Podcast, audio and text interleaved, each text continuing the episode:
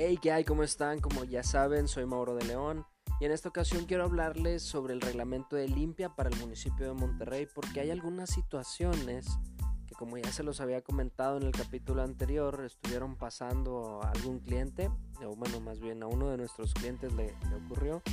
Y entonces quiero hablarles sobre el reglamento de limpia cuáles son nuestras obligaciones como ciudadanos. Hay que conocerlas perfectamente porque de ahí se desprende en dónde estamos incurriendo en una falta, ¿sí?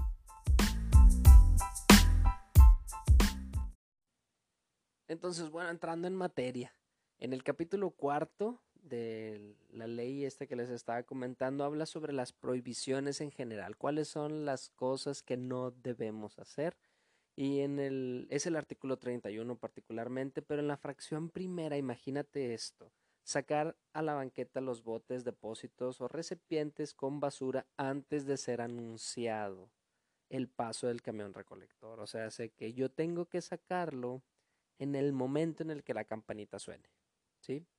Entonces a mí me parece un tanto absurdo porque aquí en la colonia lo sacamos el día que es temprano a la hora que puedas. En el caso de un servidor, bueno, salimos en la mañana y ya nos regresamos hasta en la tarde, noche. Entonces, pues se hace complicado. ¿Cómo es posible que yo tenga que sacarlo en el momento? Pero bueno, es una de las provisiones, es algo en el que yo estoy incurriendo en una falta y bueno, pues es en, en donde tengo que tener cuidado. Imagínate que sacar botes de basura o depósitos donde guardamos la basura en mal estado que provoquen que tiren basura es parte de los de las prohibiciones que tenemos. Bolsas o cajas húmedas que se puedan romper también es una de las prohibiciones. No limpiar o barrer la vía pública, o sea, la banqueta que está fuera de nosotros, las balcones, azoteas, etcétera, que puedan sacudirse. O sea, realmente no, no lo hacemos en ocasiones y bueno, pues es, es un poco ambiguo en esa situación. Existe también, entre otras fracciones, bueno, el arrojar cadáveres de animales a la vía pública, el drenar el agua de los climas en la vía pública, o sea, hay ciertas cosas que no podemos hacer en la vía pública. Y bueno, en la fracción que a nosotros nos interesa, yo lo considero un tanto ambiguo este reglamento, porque por un lado dice así como, no puedes tirar el agua de los climas ni los aires lavados en la vía pública. Lo entiendo, es muy específico pero en lo que a nosotros nos achaca o lo que nos pasó la semana anterior eh, es en la fracción 19, es tener o instalar objetos de cualquier especie o no permitir el libre tránsito, tanto peatonal como vehicular. Obviamente, bueno, ya ahí aclaramos la situación de que no pasen por la banqueta o no pasen por, por la calle.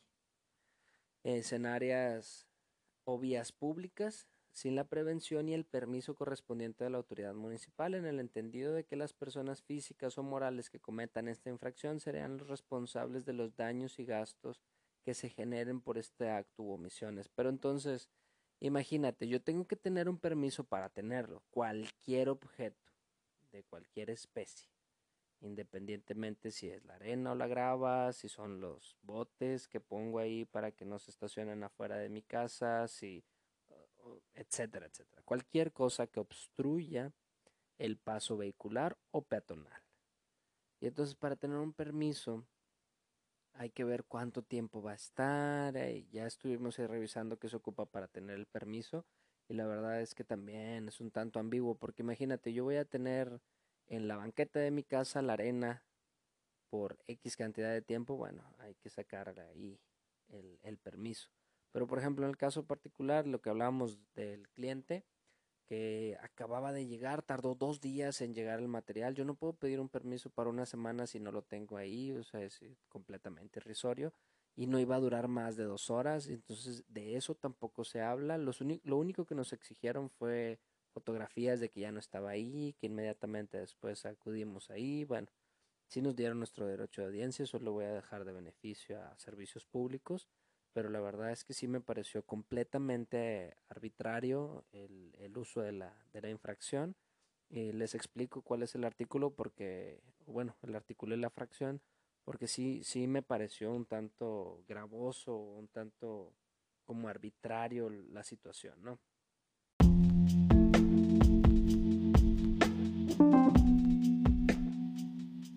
Y entonces, bueno, pues esas son las prohibiciones que tenemos nosotros como ciudadanos, particularmente los que viven en el municipio de Monterrey.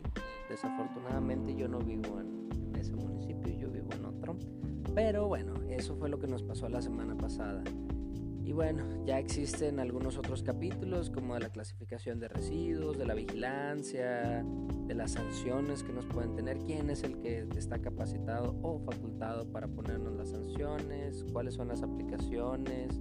Hay inclusive recursos de, inconformidad, eso es un, en el particular de Monterrey tienen el recurso único de inconformidad y bueno, pues eso ya es una situación adversa y distinta después de la audiencia, o sea, te dan 10 días para presentarte ahí en servicios públicos.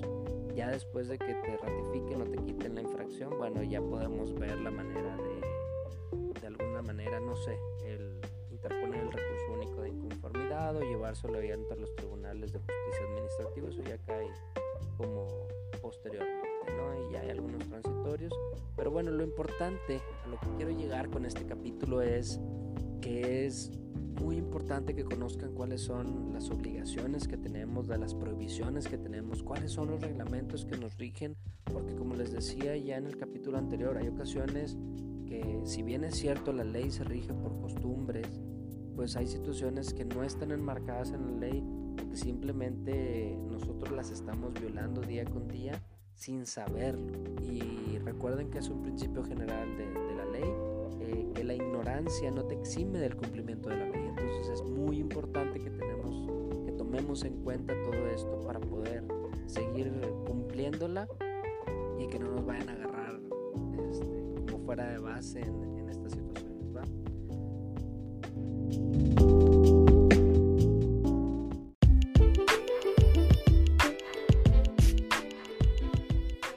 Pues bueno, por mi parte es todo. Ya saben que me pueden encontrar en todas mis redes como arroba y en todas las redes del grupo como Jurídico de León en Instagram y en Twitter. En Facebook no lo conseguimos, estamos todavía como arroba GPO de.